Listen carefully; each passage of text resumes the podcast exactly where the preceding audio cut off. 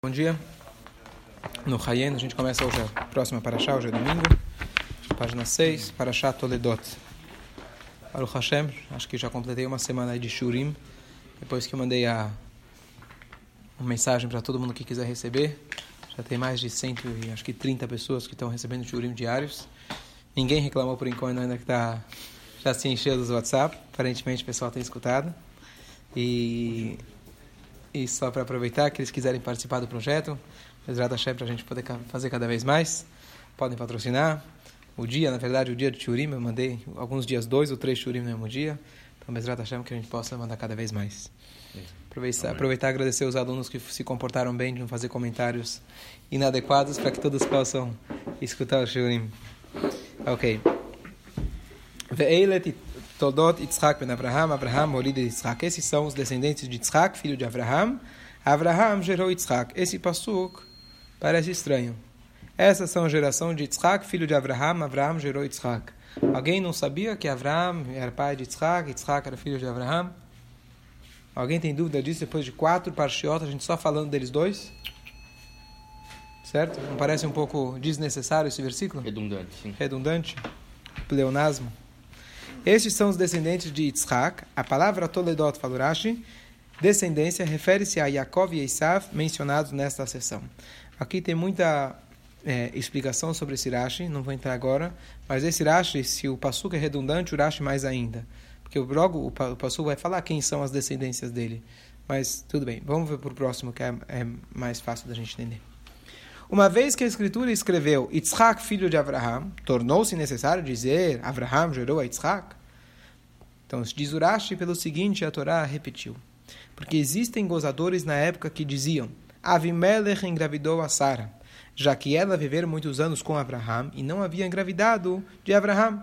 O que Deus fez? Esculpiu as características da face de Yitzhak semelhantes às de Abraham, e todos atestaram Abraham gerou Yitzhak. É por isso que está escrito Yitzhak, filho de Abraham, e menção a prova que fora Abraham que gerou Yitzhak. Então, teve aquela passagem que Abraham, na hora da fome, ele foi para o Egito. Parou, pegou a Sara, mas Deus protegeu ela. Depois ele desceu, novamente teve fome, e ele foi para a Filisteia, ele esteve, e eles foram para Avimelech. Avimelech pegou a Sara, e a mesma história se repetiu. Mas logo depois que eles saíram de lá, a Torá contou para gente que a Sara já estava grávida, como comentei semana passada. Então aí falaram, poderiam as pessoas falar, olha, tá vendo, tá tantos anos casado, o problema era de Abraham. Agora Deus fez, na verdade, eles tiveram, ele, ela esteve junto com Avimelech, e foi isso que fez ela gerar um filho. Agora você vai falar, bom, tem que ser gozadores mesmo, porque estamos falando aqui de uma mulher de 90 anos. Então, se é para ser milagre, né, se, acredita, se é que você acredita em Deus, então vai ser de Abraão, não de Avimela. Por isso são gozadores. Mas Abraão, Deus ele foi lá e fez com que a face de Yitzhak fosse idêntica de Abraão, para que todo mundo pudesse dizer, não ia ter dúvida nenhuma, que ele é o filho de Abraão. Eu vi uma explicação bonita que fala o seguinte: é, Parece que Deus fez uma coisa milagrosa, que Yitzhak parecesse com Abraham. É normal que um filho se pareça com o pai. Não tem milagre nenhum. Mas nós sabemos que a face de uma pessoa, panim, em hebraico, panim, a face, tem a ver com pnimiut, tem a ver com o interior da pessoa. Tanto é que aquelas pessoas que estudam é, as feições humanas, a face humana, etc., eles muitas vezes, com algumas feissuras, com alguns detalhes da face de uma pessoa, dá, você tem indicações de quem é a pessoa. Óbvio que não é uma, sem uma ciência exata, mas existe esse conceito que você olha às vezes na face de uma pessoa, você já reconhece. Então, o que acontece? Hassidut sabe, explica para a gente que panim significa o punimiut. A face é o espelho da alma, a face é o que expressa quem você realmente é. Deus precisou fazer um milagre para Yitzhak ser igual a Abraham. Por quê? Porque a característica natural de Yitzhak era exatamente o oposto de Abraham. Abraham era o protótipo de bondade, Hesed, e Yitzhak era o protótipo de Givurah. Então, talvez ele puxaria a mãe, talvez ele, ele, a face dele não ia expressar a mesma coisa de Abraham. Imagina quando você para e pensa, Abraham devia ser uma pessoa sorridente, aquela pessoa sempre de braços abertos, tá certo? E Tzchak era aquele cara com sobrancelha mais grossa, tem aqui a, como chama isso aqui? O, a, entre os olhos aqui mais é, enrugado, uma pessoa mais séria. Essa era a característica dele. Mas Deus, ele fez ambos exatamente igual. Por isso que o Urashi usa essa expressão, que ele, Deus fez algo especial, ele fez um, um milagre, saiu do, do, do, que seria comum. Vai Yitzhak, Ben Shana, Yitzhak tinha 40 anos, versículo 20, quando pegou Rivka, filha de Betuel, o arameu de Padan Aram, irmã de Lavan, o arameu, como sua esposa. Então, semana passada a gente viu que Rivka tinha 3 anos, e agora a Torá conta pra gente que Yitzhak tinha 40 anos quando ele se casou. E aqui o Rashi ele faz a conta de, é, de que, como, como a gente sabe, os 40, os 40 anos, então basicamente na hora do Akeidat Yitzhak, o Yitzhak tinha 37 anos, e foi naquele momento que nasceu Arifká. Então ele esperou três anos para ela, para ela, para ela, para ela crescer, e aí eles se casaram com três anos. O que, que é? a Sarah. A Sarah faleceu, exatamente. Pergunta, último racha da página. Filha de Betuel de Padanaram, irmã de Lavan. Porventura ainda não, não, havia sido escrito que ela era filha de Betuel, irmã de Lavan, que era de Padanaram? De novo, a gente falou no início, Yitzhak, filho de Abraham, Abraham, pai de Yitzhak. Agora fala de novo. Arivka, filha de... A semana passada inteira a gente ficou falando desse Lavan e, e, e de quem ela era filha, etc. Então, porventura ainda não havia sido escrito que ela era filha de Betuel, irmã de Lavan, que era de Padanaram? Entretanto, essa repetição serve para enfatizar que sua virtude, que era filha de um perverso, irmã de um perverso, e provia de um lugar onde pessoas eram perversas. E apesar disso, não aprendeu de suas ações. Aqui a gente tem uma lição fantástica para o nosso dia a dia, que hoje, mais do que nunca, com essa teoria, com a, talvez sem, sem diminuir de forma nenhuma o valor que isso teve, mas o, a psicanálise onde fala para você, olha, na verdade você é uma vítima muitas vezes daquilo que teus pais foram, etc. Aqui a gente vê a prova contrária de qualquer uma dessas coisas. Não que não são teorias com base, são teorias com base, mas um Yehudi tem força muito além de tudo isso. Você tem a Arifká, que ela tinha um pai perverso, um irmão perverso, um país de perversos, e ela não se colocou como vítima. Ela sabia que a missão dela de vida era o contrário, e ela se tornou uma matriarca do povo judeu. Então, pode ser que a gente tenha desafios, pode ser que cada um nasce com seus, com as suas dificuldades, com a sua família que Deus te proporcionou, mas saiba que nunca você é vítima de nenhuma situação. Você se coloca na situação e você tem as forças para poder enfrentar. Talvez para você é mais difícil. Porque eu nasci nessa e o outro nasceu na outra? Isso cabe aos mistérios de Hashem. Próxima. Versículo 21. Eu vou pulando alguns drachos, eu vou pegando os que são mais é, Nenhum é mais do que outro, mas pegando aqueles que são mais fáceis de entender, pelo menos. Yitzhak rezou para Deus oposto ao de sua esposa, porque ela era estéril. Deus aceitou as preces dele e ele ficar engravidou. Rezou, diz Rashi, ele orou muito e suplicou. Que a explicação do Rashi no português não tem tanta relevância, porque rezou já está implícito. Mas no hebraico, vaietar é uma linguagem não comum. Então, por isso o Rashi está explicando para a gente que vaietar significa ele insistiu, implorou, suplicou aceitou suas preces. Hashem deixou ser implorado, aplacado, influenciado por Yitzhak. Espera aí, próximo, oposto de sua esposa. Yitzhak estava de pé rezando num canto e ele estava de pé no outro canto rezando. Ambos. Aceitou as preces de, dele, mas não as dela. Porque a oração de um justo filho de um justo não é igual à oração de um justo filho de um perverso. Foi por esse motivo que Yitzhak era filho de Abraham, foi atendido no Rivka, que era filha de Betuel. Aqui eu acho muito curioso. Ele é contra-intuitivo. Se eu pergunto a vocês, eu tenho duas pessoas que estão rezando. Eu tenho alguém que ele é tzadik por natureza, ele já nasceu com esse com essa educação maravilhosa, ou alguém que precisou sozinho se esforçar e chegar nisso. Qual dos dois tem mais valor para Deus? A gente sempre fala. Hum? Segundo. O segundo, certo? Uhum. E aqui o Rashi fala para gente, claro na Torá, é que Deus escutou, ambos estavam rezando, e Deus escutou a fila de quem? Dele. Ah, peraí, por quê? Sadik, filho de Sadik. Escolha, mas o que, que, tem mais mérito? Sadik, filho de Sadik ou Sadik, filho de, de Irachá? Aparentemente, o Sadik, filho de Irachá. Por, então, qual a explicação? Tem o mérito dele e o mérito do pai. Tá, então a explicação mais, mais clássica seria essa. Quer dizer, quando você vai rezar para Deus, você precisa de méritos. Então, quanto mais méritos, melhor. Então, se você tem os teus méritos e você acumula e é acumulativo dos seus pais, você sai ganhando. Essa é uma explicação.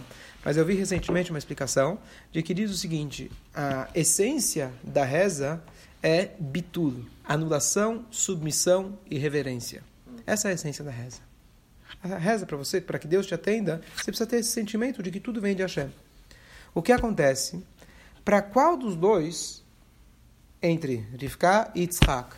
Qual dos dois se sentia, digamos assim, mais humilde perante Deus, mais talvez estranho perante Deus? Quem tinha menos fichas, menos créditos para falar com Deus? A Rivka, tá certo? Então ela teoricamente era mais humilde. Para qual dos dois? Para qual dos dois é mais difícil você se sentir humilde? Para Yitzhak. Para Yitzhak. Porque para aquele cara, para aquela pessoa que não tem, certo? Aquelas pessoas são, são é, falam, eu sou muito humilde, certo? Claro, você não tem nada para se orgulhar. Não tem novidade que você é humilde. Se você não é inteligente, não tem dinheiro, não tem força, não tem poder, você é humilde. Você é humilde mesmo, não tem nada para você se orgulhar. Agora, para aquele cara que tem dinheiro, tem posses, tem poder, e aqui no nosso caso, na parte espiritual, meu pai era Avraham Avinu, poxa, eu ando na rua, eu já quero que todo mundo fale oi para mim, né? Eu sou o cara. E então, para ele, riqueza do pai também. Hum? E herdou toda a riqueza do pai. também a riqueza. Então ele era, ele tinha tudo para ser orgulhoso e não que se esforçar tanto. Então a explicação que eu ouvi é que já que para Yitzhak ele teve um esforço superior ao de Rivka, para mesmo apesar de todos os créditos que ele tinha, ele não usou deles e ele se esforçou para rezar para Deus e conseguiu chegar nessa submissão, então por isso a desfilá dele foi aceita. Essa é aquela ideia que um, a Gumará traz para a gente, é aquela famosa passagem logo no início do Tânia, que ele fala para a gente que tzadik vetovlo, tzadik veralo. Tem a frase na Gemara sobre o tzadik e é bom para ele e o tzadik e é mal para ele. Então a Gemara supõe que, que é o tzadik e é bom para ele. Tzadik e é bom para ele é um tzadik filho de tzadik. Tzadik e é mal para ele é um tzadik filho de Irachá. No final, a Gemara fala que não é essa a interpretação de bom e mal, pois sim, bom e mal significa se ele tem bens materiais ou não. Essa é uma das explicações. O que, que significa que ele é um tzadik filho de tzadik? Por que, que ele. O que, que significa tzadik e é bom porque ele é filho de tzadik? Então, afinal, cada um tem que fazer por si. Mas a resposta é o seguinte: casa de ferreiro, como que é? Não. Espeto de pau. Espeto de pau. Essa é a tendência. Se o teu pai é até ferreiro, você não vai querer ser ferreiro, você que vai querer espeto de pau. É normal isso. Por quê? Porque se meu pai é tzadik, é difícil para um filho ser tzadik. De certa forma, ele proporciona para você mais possibilidades, mas o filho, às vezes, ou ele já leva pai, é, como que é? Pai rico, filho nobre, neto pobre. Tá certo? Meu pai já tem, por que eu vou me esforçar para isso? No âmbito espiritual, a mesma coisa. Meu pai já é tzadik, eu vou deixar no piloto automático. Então o filho, às vezes, não consegue chegar perto de um pai, é, perto da, da grandeza do seu pai. Então, tzadik, filho de tzadik, significa, se você conseguiu ser tzadik, apesar de seu pai ser tzadik, existe o outro lado da moeda. Para você ser tzadik, sendo filho de tzadik, é difícil. Tem um desafio que às vezes as pessoas não enxergam. Ah, você já nasceu com isso. Sim, mas para mim foi difícil. Para mim foi difícil, eu já nasci com isso, eu não vi outra coisa. Talvez eu quero ser diferente, eu não quero ser igual à minha família. Para mim manter também é difícil. Tem os dois lados da moeda. Sempre a gente fala, enfatiza a vantagem do Baal. Certo? Mas o Baal nunca foi exposto. Mas a partir do momento que ele foi exposto, ele gostou. O outro fala o contrário. Eu nunca fui exposto para o mundo contrário. Para mim, o desafio também é muito grande.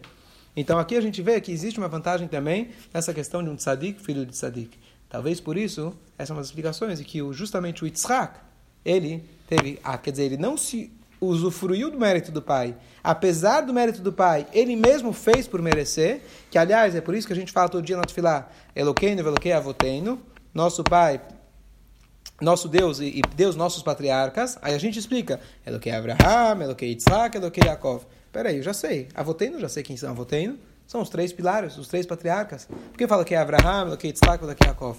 Cada um fez por merecer. Yaakov não se apoiou e falou, oh, meu avô, é Avinu. Meu pai, Yitzhak, ah, eu estou garantido. Ele fez por merecer. Yitzhak fez por merecer. E por isso que Hashem escutou as filas deles.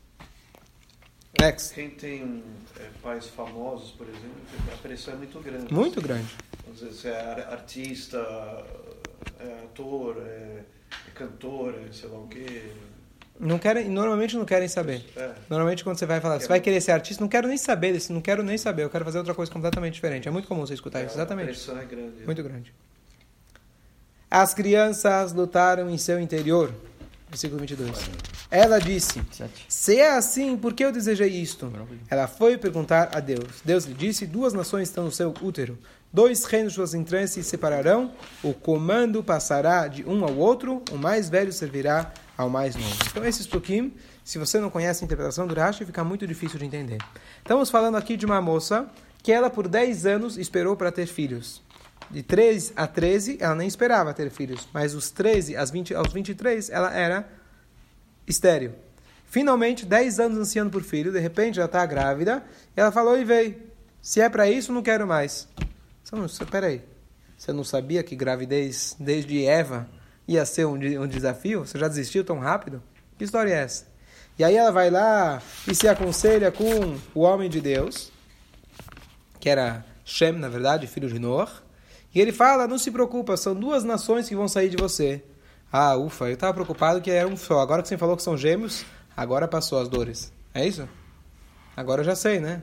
Fazer um quarto azul, um quarto vermelho, é isso? São gêmeos, o que, que é? Dois meninos, duas meninas, o que, que, é, que, que acalmou ela? Ela entendeu porque a barriga dela estava mexendo tanto. Então não era só mexer tanto. E agora que são gêmeos, ela se acalmou? Então não era apenas mexendo tanto, o que ela estava preocupada é o seguinte, como o Rashi traz pra gente. Quando ela passava na frente da sinagoga, na frente da estiva, parecia que o bebê queria sair. Quando ela passava na frente da balada, passava na frente da Cracolândia, passava na frente aí alguns lugares, tá certo? Ele via aqui o aqui o exemplo lá era casa de idolatria, só traduzir para os dias atuais. Via que queria sair, ele falou: Que sabe o que é esse que vai na yeshiva e à noite está querendo sair para a balada? Hum. Se for para isso, que que nada eu... feito. Para que, que eu existo? Eu não quero isso. E aí fala: O homem de Deus fala para ela: Não se preocupa, são dois.